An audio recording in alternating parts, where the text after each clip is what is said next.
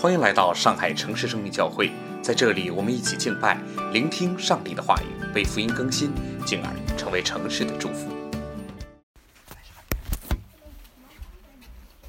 啊，今天读经的经文是《创世纪》一章一节到二章四节，《创世纪》一章一节到二章四节，这是神的话。起初，神创造天地。地是空虚混沌，渊面黑暗。神的灵运行在水面上。神说：“要有光。”就有了光。神看光是好的，就把光暗分开了。神称光为昼，称暗为夜。有晚上，有早晨。这是头一日。神说：“诸水之间要有空气。”将水分为上下，神就造出空气，将空气以下的水、空气以上的水分开了，事就这样成了。神称空气为天，有晚上有早晨，是第二日。神说：天下的水要聚在一处，使旱地露出来，事就这样成了。神称旱地为地。称水的聚处为海。神看着是好的。神说：地要发生青草和结种子的菜蔬，并结果子的树木，各从其类，果子都包着核。事就这样成了。于是地发生了青草和结种子的菜蔬，各从其类，并结果子的树木，各从其类，果子都包着核。神看着是好的，有晚上，有早晨，是第三日。神说：天上要有光体，可以分昼夜，做记号，定节令、日子、年岁，并要发光在天空，普照在地上。事就这样成了。于是神造了两个大光，大的管昼，小的管夜，又造众星。神把这些光。摆列在天空，普照在地上，管理昼夜，分明分别明暗。神看着是好的，有晚上，有早晨，是第四日。神说：水要多多滋生有生命的物，要有雀鸟飞在地面以上，天空之中。神就造出大鱼和水中所滋生各样有生命的动物，各从其类。又造出各样飞鸟，各从其类。神看着是好的，神就赐福给这一切，说：滋生繁多，充满海中的水。雀鸟也要多生在地上。有晚上，有早晨，是第五日。神说：地要生出活物来，各从其类，牲畜、昆虫、野兽，各从其类。事就这样成了。于是。神造出野兽，各从其类；牲畜各从其类；地上一切昆虫各从其类。神看着是好的。神说：“我们要照着我们的形象，按着我们的样式造人，使他们管理海里的鱼、空中的鸟、地上的牲畜和全地，并地上所爬的。”一切昆虫，神就照着自己的形象造人，乃是照着他的形象造男造女。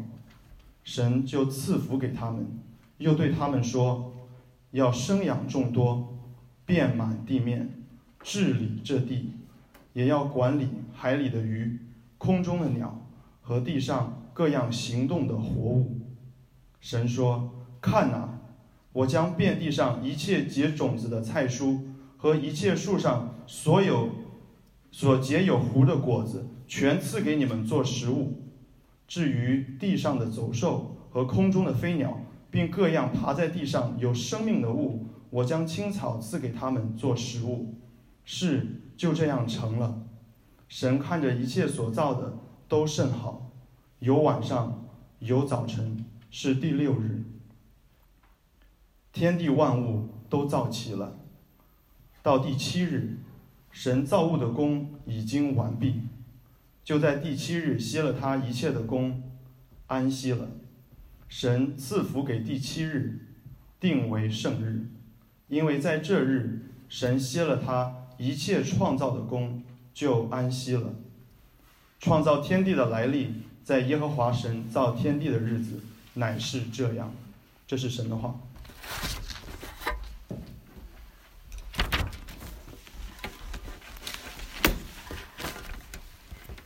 好，再次向各位付代价来到今天主日崇拜的各位道一声平安。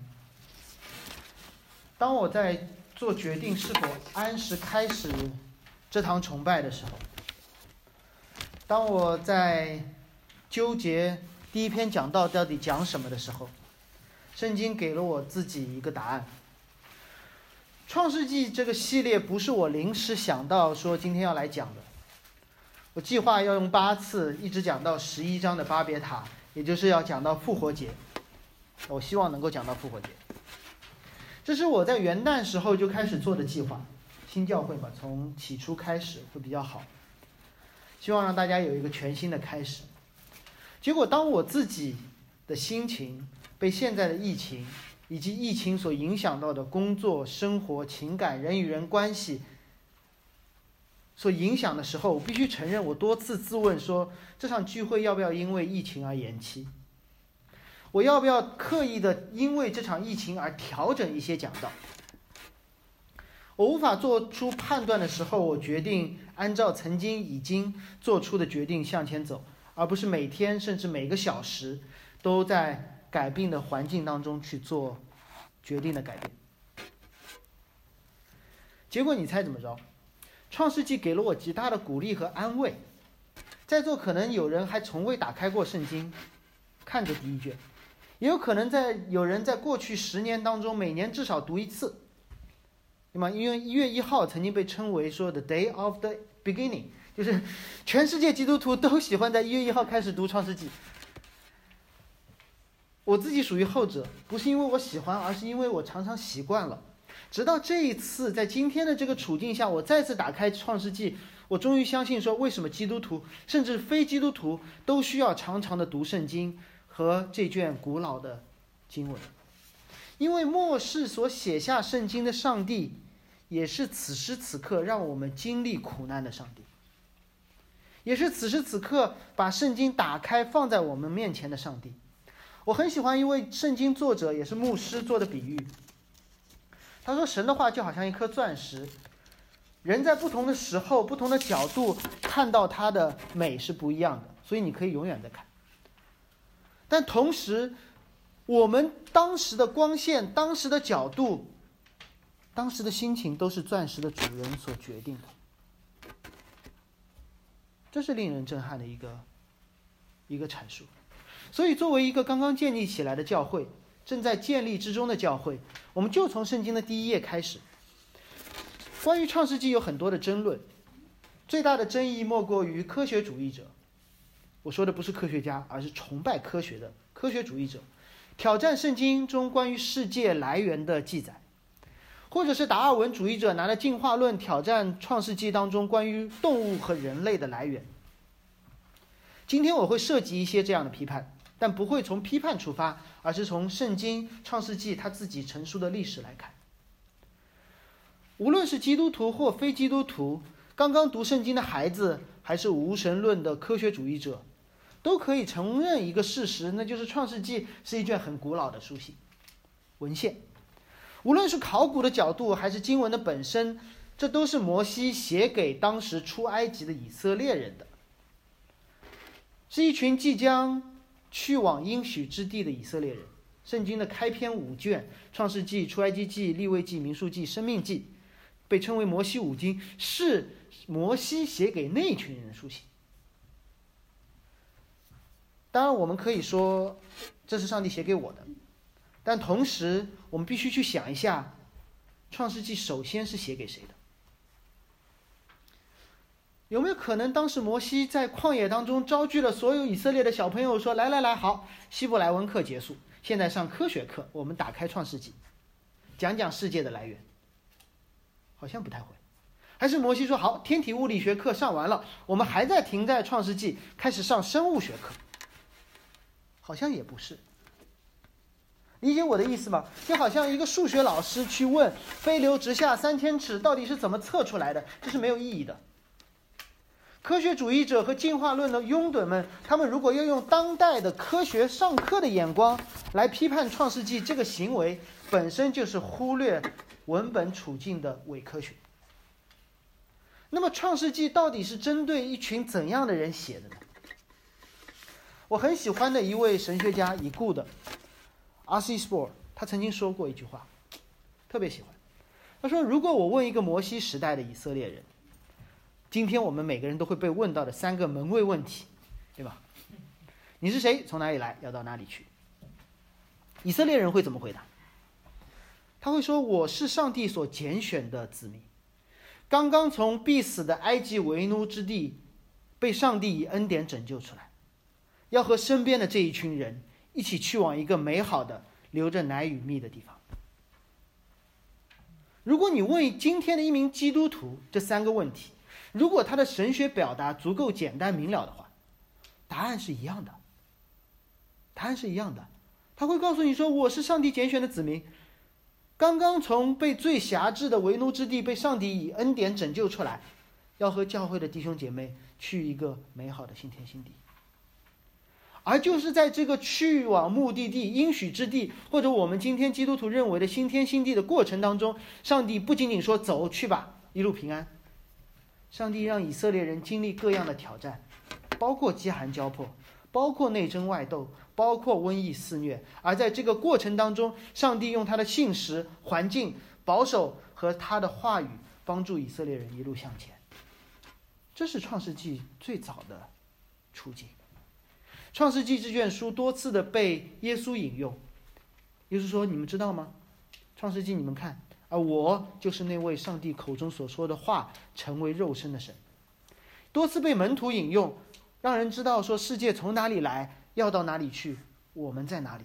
被保罗一次一次的引用，去安慰那些苦难当中的基督徒，让他们看到眼前这破败的世界依旧是那美丽的天赋世界。耶稣、保罗。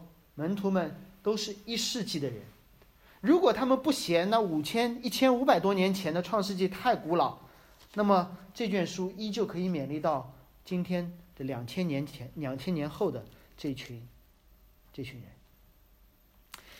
经文大家已经听过了，信息量非常的大。就也是神学院的学生，如果你知道的话，旧约老师可以把刚才读过的这卷书这一章书整整教三个多月，还教不完。但我今天只讲三个方面。第一个，我想告诉大家，那位从无到有创造的上帝；第二，是从无序到有序的世界；第三，是按照神的形象所造的人。神、世界和人。整卷圣经一开始于这句话说：“起初，神。”我很难想象摩西对着一群饥渴交加、内争外斗，甚至面对瘟疫肆虐的以色列人说：“来来来。”我跟你讲讲创造天地的来历。起初，神创造天地。如果我们中间有人看过出埃及记或后面几卷书，你会知道以色列人关心的是什么？他们关心的就是我吃什么、喝什么、病什么时候都好。为什么我们有这么多的瘟疫？整个以色列人这一代人在出埃及的过程当中，他们一共经历了四到五次大瘟疫，死了很多的人。他们希望能够被医治。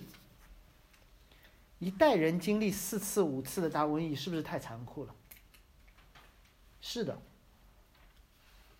但我想告诉大家说，这是一个事实，没有变过。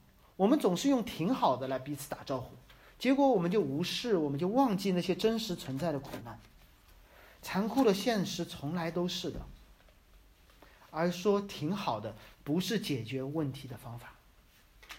我自己在准备这段的时候，我我想看一看以色列人经历了多少次瘟疫，算一二三四五五次大的，特别大的。然后我就开始想我自己，读书的时候我经历了上海甲肝的大爆发，刚刚工作的时候经历了 SARS，现在又是新冠肺炎，才四十岁就已经三次了，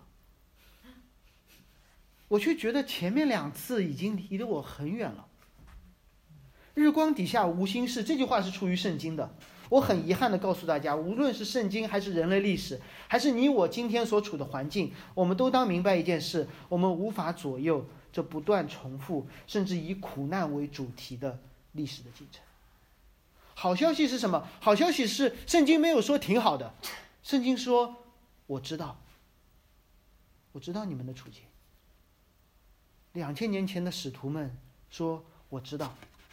三千多年前的摩西说：“我知道，所以我们需要去看看圣经是如何让人不断的在这个循环当中能够活下来，能够得安慰，能够得永恒的安息。”摩西没有给出特效药，没有让他们采取一些自我隔离的措施，而是告诉他们说：“耶和华是谁？”他把无法左右、不断历、不断重演的历史背后的那位不变的主宰介绍给了他们。圣经开篇就在讲一个历史，不是人类的历史。今天的经文让我们知道，起初不是人，而是神。圣经没有说很久很久以前有一群人，圣经说起初有一位神。我们的理性和良心告诉我们说，必须有一些不言不言自明、无需证明的东西，成为我们一切行事为人判断是非的依据。这不是我说的，这是康德，康德说的。康德在他的《纯粹理性批判》当中说，一切必然性的任何时候都有一种鲜艳的条件为基础，必须要有一些基础，总是总是要回到某些地方，就是理性和良心和上帝的创造。结果像康德想通了前面，却没有想通后面。结果他在自己的墓碑上说，有两样东西我不断的思考，却越发敬畏。就是我天上的星空和心中的道德律。康德说：“那真的我不知道为什么他一直不愿意接受，但这不就是他所说的那个最最鲜艳的基础吗？上帝的创造和人类的道德良心是这位大师终身思索不得结果的，因为这两样是起初的鲜艳条件，没有更早的了。所以，上帝从来没有在圣经里证明自己是神，因为不需要，也不可能。”每个人都相信有神，只是不知道哪个是罢了。神也不可能被证明，因为根据定义，一个创造一切的神是不可能被他创造的东西来证明的，也不可能被想通。这就好像我们天天看朋友圈，总是觉得自己想通了，自己发现了一些惊天大秘密。但我想告诉你说，连你知道的这些信息都是被告知的。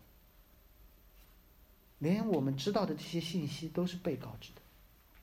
我们真正需要的，是知道那些发布信息的人是谁，他会不会骗我们？带来安慰的，首先是真相，不是挺好的。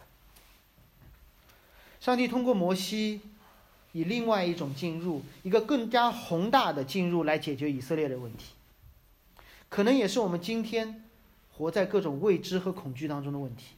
你要通过知道神是谁，他说了什么，他做了什么，他还要做什么，来决定我们要做什么。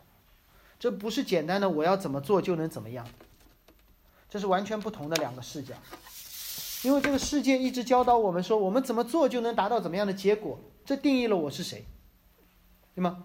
我们努力工作，事业有成，我就成为一个人生赢家。然而，圣经的教导是神做了什么，他定义了你。这样你可以怎么去做？这是基督教信仰和所有一切哲学所不一样的东西。大多数情况下，我们喜欢相信前者，但我相信在今天的疫情面前，我们会渐渐的接受后者。没有因任何一个人能够自称说我可以以一己之力挽回今天的局面。我们似乎都在覆巢之下，听到各种各样自保的方式，却总是觉得还不够，还不够。各种各样的声音当中，我们无法辨别什么是真的，谣言、辟谣、翻转，已经让我们不知道该干嘛了。真正影响我们情绪的，可能只有一个声音。假设是今天的话，可能只有一个声音，就是钟南山院士的声音。他如果说潜伏期有二十天，全国人民都慌了；如果他说拐点要到了，所有人都心定了；如果他说出入戴口罩，我们就乖乖的戴口罩。他说不需要 N 九五，那我们戴普通口罩的人也不会焦虑，对吗？我们的行为被那个权威和他的话彻彻底的改变。我们关心的不是我是否会被感染，而是我感染了能否痊愈。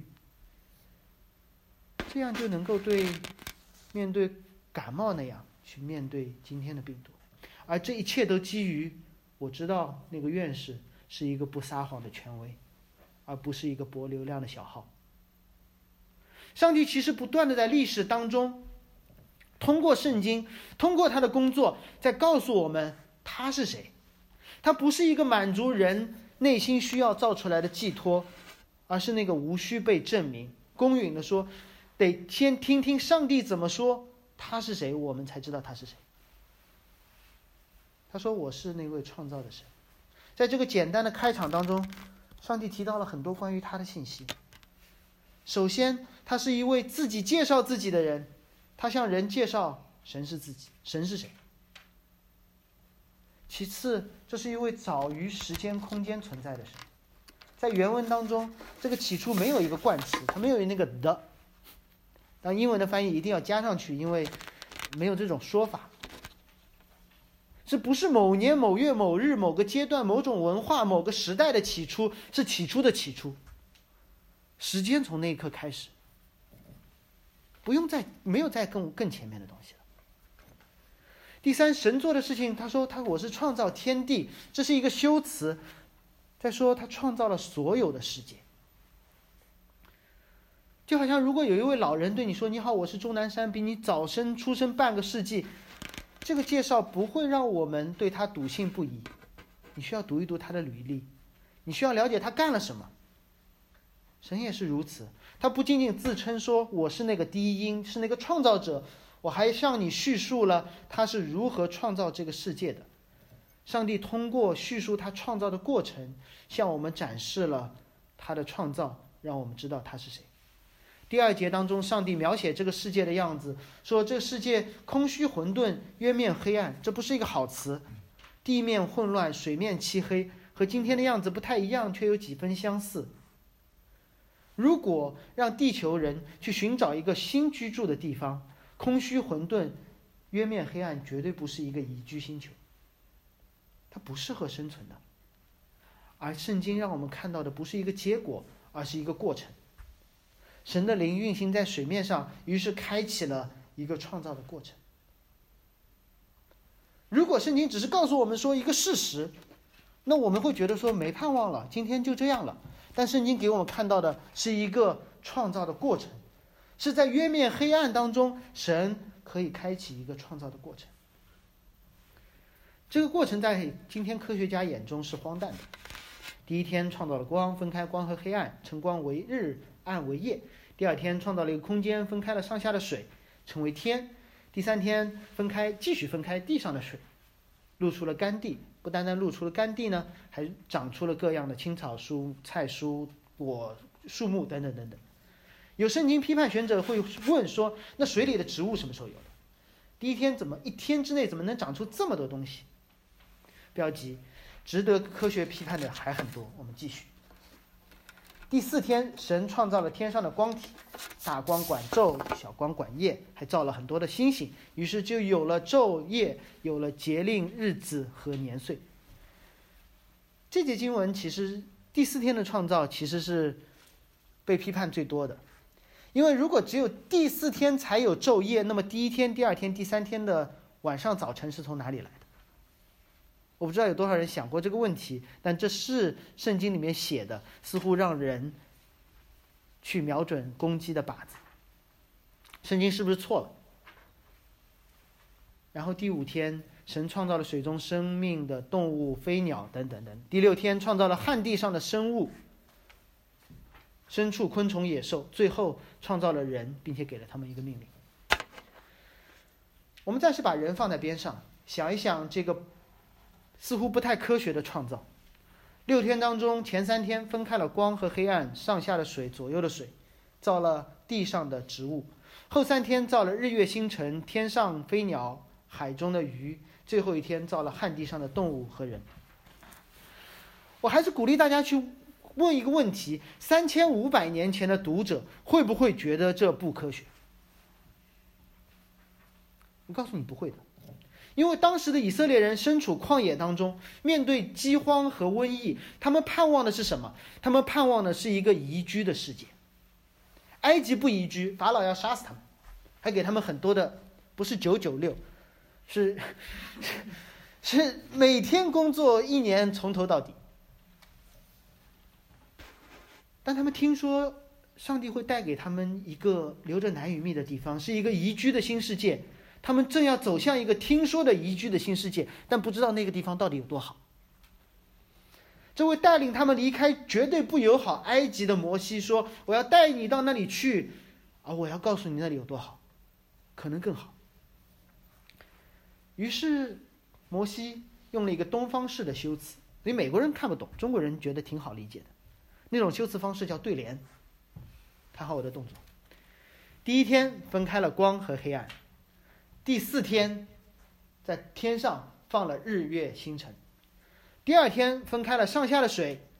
第五天，在上面造了鸟，下面造了鱼。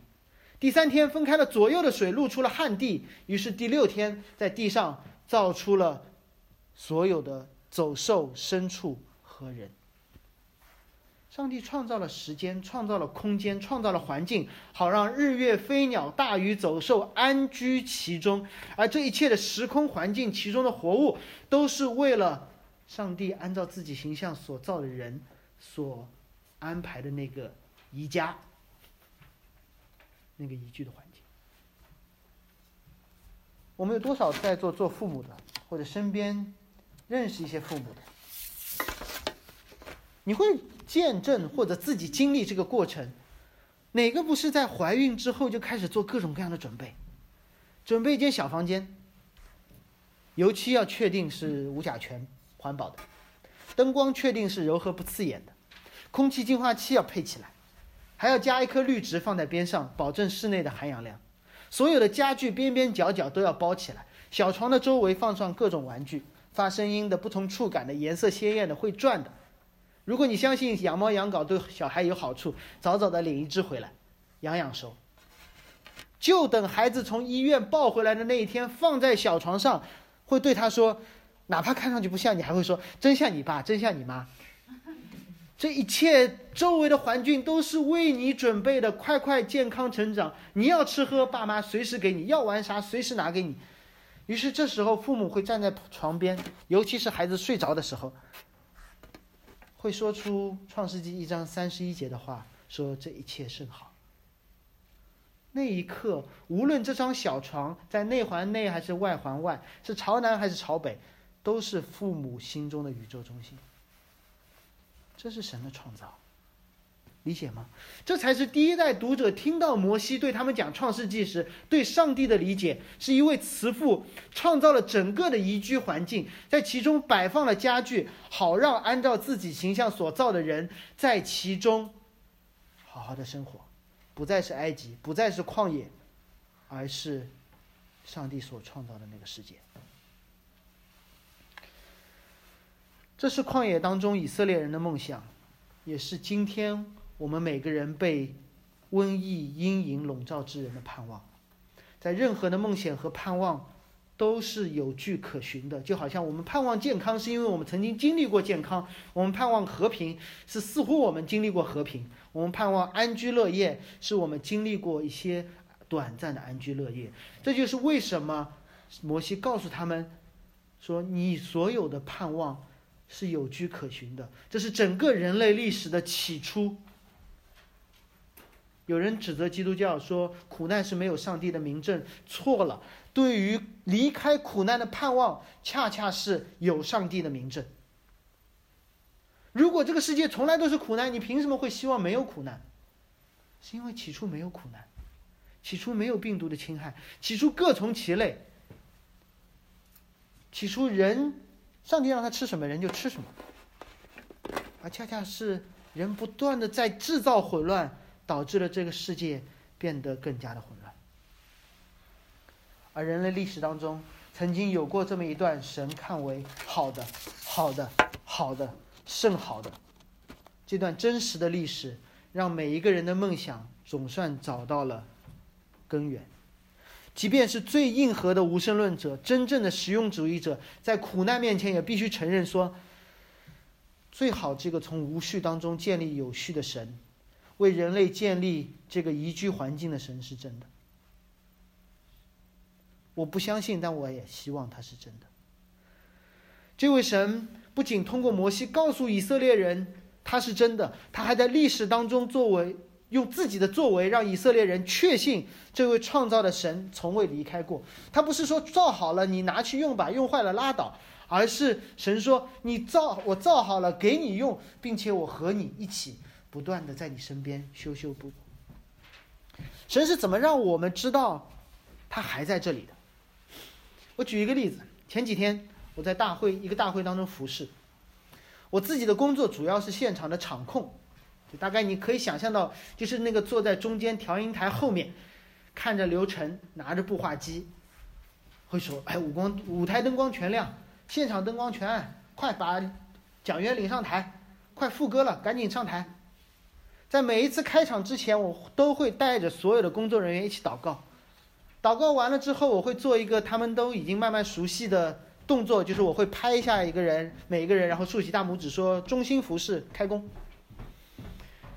然后那个时候的我呢，基本上都是运动鞋、牛仔裤，穿件夹克，戴着口罩，扣个棒棒球帽，耳朵上面还挂一个 FBI 一样的步话机。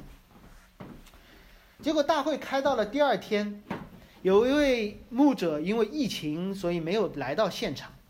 需要有一个人上台祷告，那我就只能顶上我最需要我的地方。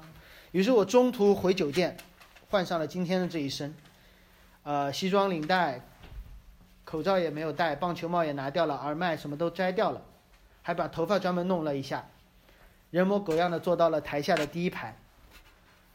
然后轮到我上场的时候，有位马来西亚童工看着我，一脸茫然说：“好像似曾相识，但我也不知道你是什么。”看看手中的名单，说：“哦，和知识传道，你好，你到我这里来，跟我走。”我看出了他眼上的迷茫，然后我就拍了他一下，竖起大拇指说：“中心服饰开工。”然后他就：“James，是你啊，是你啊。”理解吗？这位创造的上帝一直在。用各种各样的信号提醒我们说：“我还在，我还在，我从来没有离开过，只是你们没有认出来。”在以色列人口传的历史当中，他们听说过洪水的故事，但是他们对挪亚洪水的理解和我们不一样。我们以为下了四十天的暴雨，世界就被淹掉了，但是在圣经记载当中，在他们口传的历史当中，《创世纪》七章十一节说。大渊的泉源裂开了，天上的窗户也敞开了，不是天降暴雨，而是下面的泉水也往上喷，是上下的水重新合起来了。上帝说：“好，你们要犯罪，我就会让这个世界不再宜居；你们要乱吃东西，我就让你们生病。”第二天，上帝曾经把上下的水分开，现在他把上下的水合了起来。我怎么知道这两件事情是有联系的？因为四十天后，圣经说渊泉和天上的窗户都闭塞了，上下的水重新分开，神让风吹地，水就退去，露出了山顶和干地。风在希伯来文当中和灵是同一个词。挪亚的时代，上帝翻转了第二日、第三日的创造，合上了上下左右的水，使世界不再宜居。短暂的审判之后，神又重新。恢复了第二天和第三天的创造，让他拣选出的挪亚一家得以完成亚当的工作。这是后面几周要讲的内容。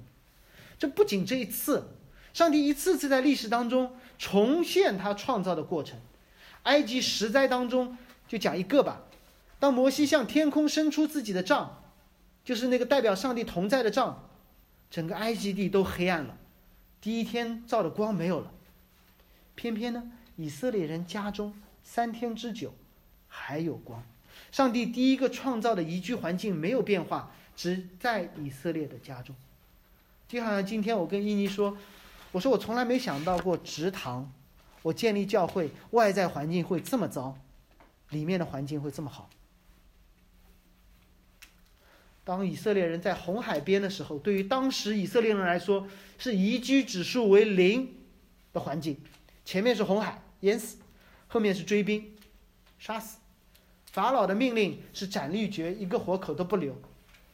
以色列人认定自己死定了，死亡率百分之一百。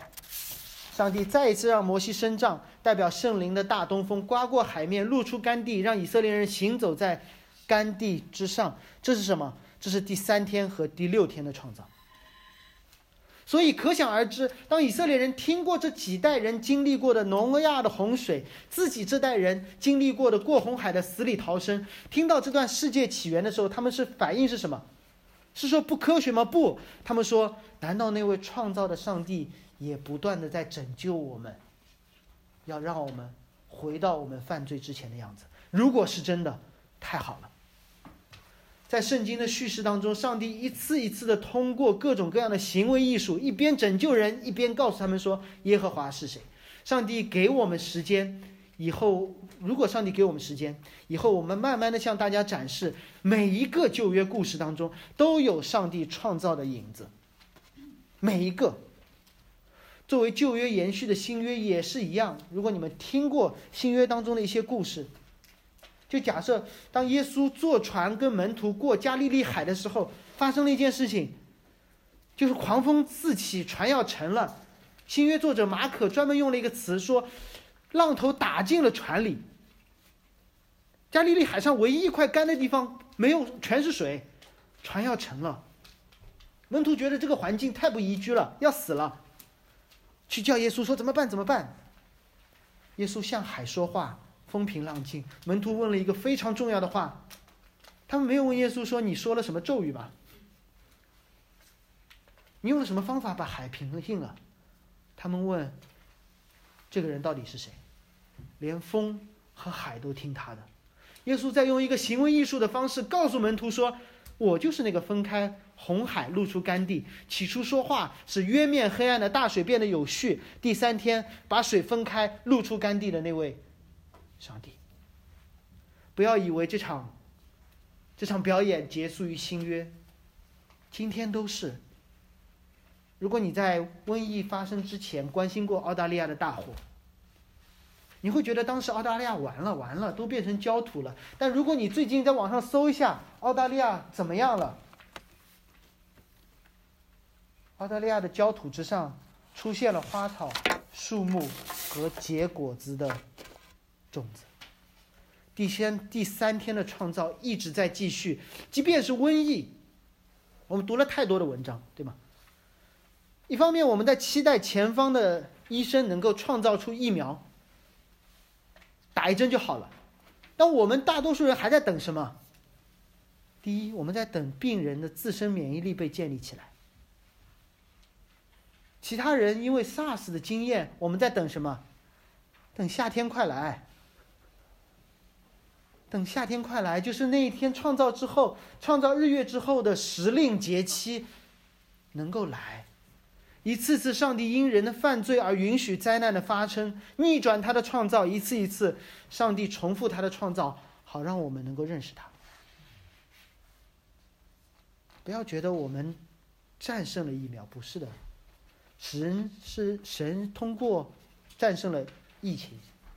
神是通过疫情让我们知道，我们根本活在死亡的阴影之下。然后通过建立我们的免疫力，建立给医生他们的那些能力和恩赐，通过环境的变化，让我们活下命来，认识他是谁。不仅仅通过整个自然界，上帝通过创造物当中最伟大的创造人，这是我要讲的第三点。按照神的形象所造的人，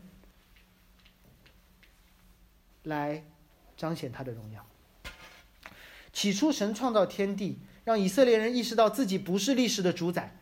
整个创造的过程，帮助以色列人明白说，这位创造主居然与人同在。这段话当中有一句话让以色列人大大的震惊，就是一章二十七节。刚才就在读的时候特别放慢了节奏。神就按照自己的形象造人，乃是照他的形象造男造女。为什么以色列人看到了会觉得很震惊？因为在以色列人当眼中只有一个神的形象，就是法老。因为这个世界上只有法老一个人说有就有，命立就立。他说要有金字塔，大家就拼命帮他造金字塔；他说要有一座城，大家就拼命造造一座城。他说以色列人、希伯来人的孩子通通要死，他们真的要死，先没死先吓死。而在这里，上帝说，这个按照神的形象所造的人，不仅是单数，还是多数。既是一群人，也是一个一个独特的个体。当上帝造人的时候，他不再使用各从其类，而用了一个既不同又一致的词。这对于当时的以色列人来说非常的重要。首先，对于曾经是奴隶的人来说，他们拥有了一个极其尊贵的身份。他说：“我居然是上帝的形象。”我居然可以反映出上帝的形象，因为奴隶跟法老根本没有关系。法老喜欢鳄鱼多过喜欢人，但是他们居然发现说，我们在座的每一个人居然有一个极其尊贵的形象。其实，对于一群有不同背景的以色列人来说，他们有了一个统一的身份，他们有了一个一致性的身份，就是他们是神的形象。你可以想象得到。当时的出埃及大军当中，人和人彼此的关系是怎么样的？不要以为当时的以色列人非常的友好，彼此相爱。在埃及的时候，他们就相互尊敬，记得吗？当摩西去调停的时候，以色列人以两个希伯来人互相打，摩西叫他们别打了，结果他们说，他们结果就一致对摩西。在出埃及的路上。以色列人一定会用之前的身份来定义自己，他们当中肯定会有曾经在大户人家做奴隶的，有受过良好教育的，有被主人器重的，带了更多的牛羊上路的，或者有些人早早就认识摩西和亚伦，当然也有一些一穷二白，在埃及无家可归，最后第一个逾越节糊里糊涂参加革命，和大多数人找不到共同语言的。你觉得在出埃及的队伍里，这些不同背景的人会不会马上成为朋友？会不会马上称兄道弟？不会的。人的罪性就是物以类聚，人以群分。这个词是用来形容动物的。你可能要听出我要说什么，因为作为一个新建立起来的教会，不应该。是一个和大家有相同教育背景的人组成的，不应该是一个以相同的家庭背景、经济水平、爱好相当的人组成的。教会内部也不应该有不同的小群体。教会本身就是一群完全不一样的人，却按照神的形象所造的人组成的。有经济好的，有正在失业的。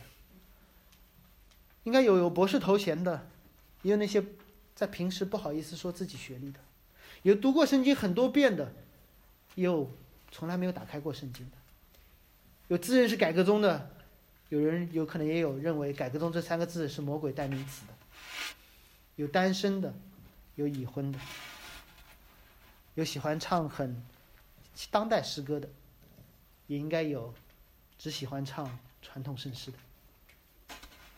在教会以外，这样完全不相同的人常常是互相拉黑，而教会也常常会受到这样的文化影响，组成一个个小团体。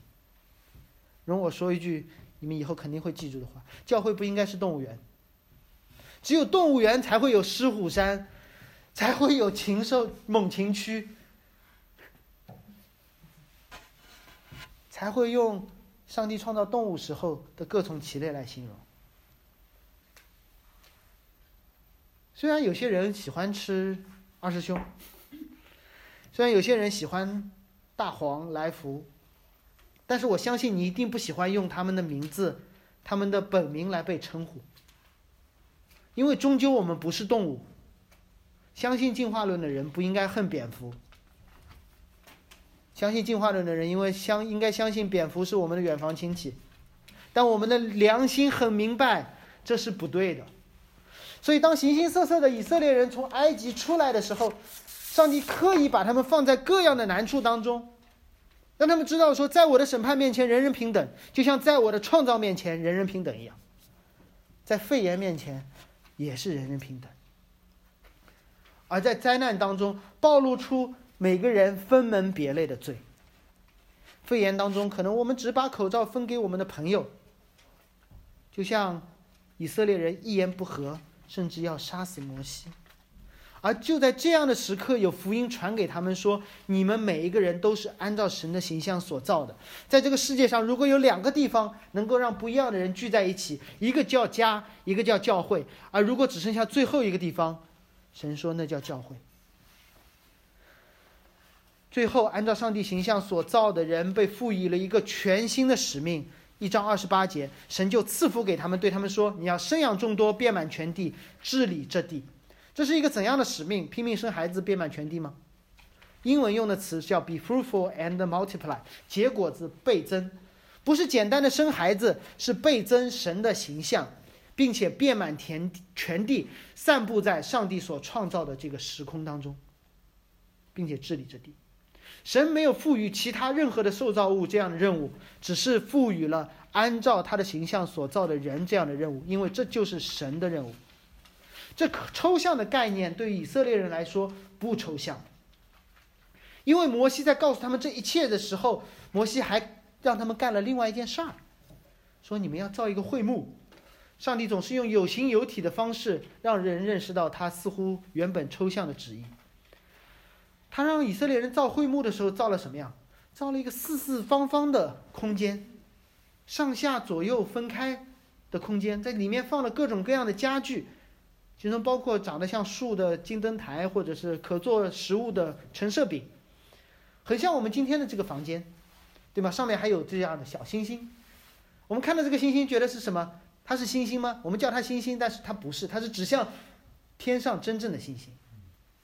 所以，上帝在让以色列人造那个会幕的时候，他说：“这不是一个真的，它是一个缩影，是一个模型。我希望在整个的会幕当中，你看到我创造的这个世界。而会幕创造的高峰是什么？是神的荣耀充满了那个四四方方的空间。这是上帝对创造的人所说的话。他说：‘你是我的形象。’”你要充满，遍满全地，充满我所创造的这个四四方方的空间。神的荣耀充满圣所，就是生养众多，遍满全地。而这实体就是教会，教会的使命就是通过不断的聚集崇拜、分散传福音的方式，让越来越多的人认识上帝，让不一样的人加入这个家，在一起期待上帝彻底更新这个世界当中过程中。不断反映上帝创造的样子。我们怎么样能够发光？就是做上帝要做的事。什么是做上帝要做的事？当周五我看到这个场地聚会场地被搭起来的时候，突然觉得我根本不用讲道了。因为当伊尼在做这个事情的时候，他考虑了这么周到，从卫生到吃喝，从座位到直播，他在做一件反映上帝创造。世界时的样子，不要不好意思，真的。同时，我们也希望大家能够戴口罩、勤洗手，按照要求选择线上线下的方式来保护这个环境，因为这恩典而遵守律法，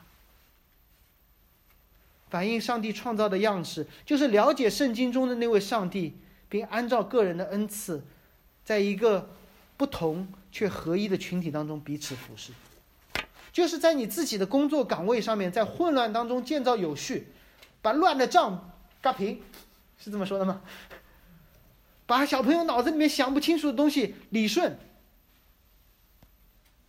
什么是在工作当中反映上帝的样子？就是当你所有的工作做好的时候，你真的可以摸着自己良心说：“这真好。”你愿意欣赏自己的工作，而不是总算说“总算结束了”。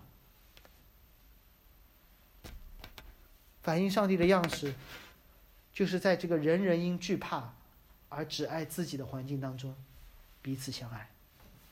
这个过程是痛苦的，因为随波逐流，是容易的，是我们罪的本性。但如果我们在这个过程当中不断的回到上帝的应许，回到圣经，信而顺服，这必将成为一个蒙恩成长的旅程。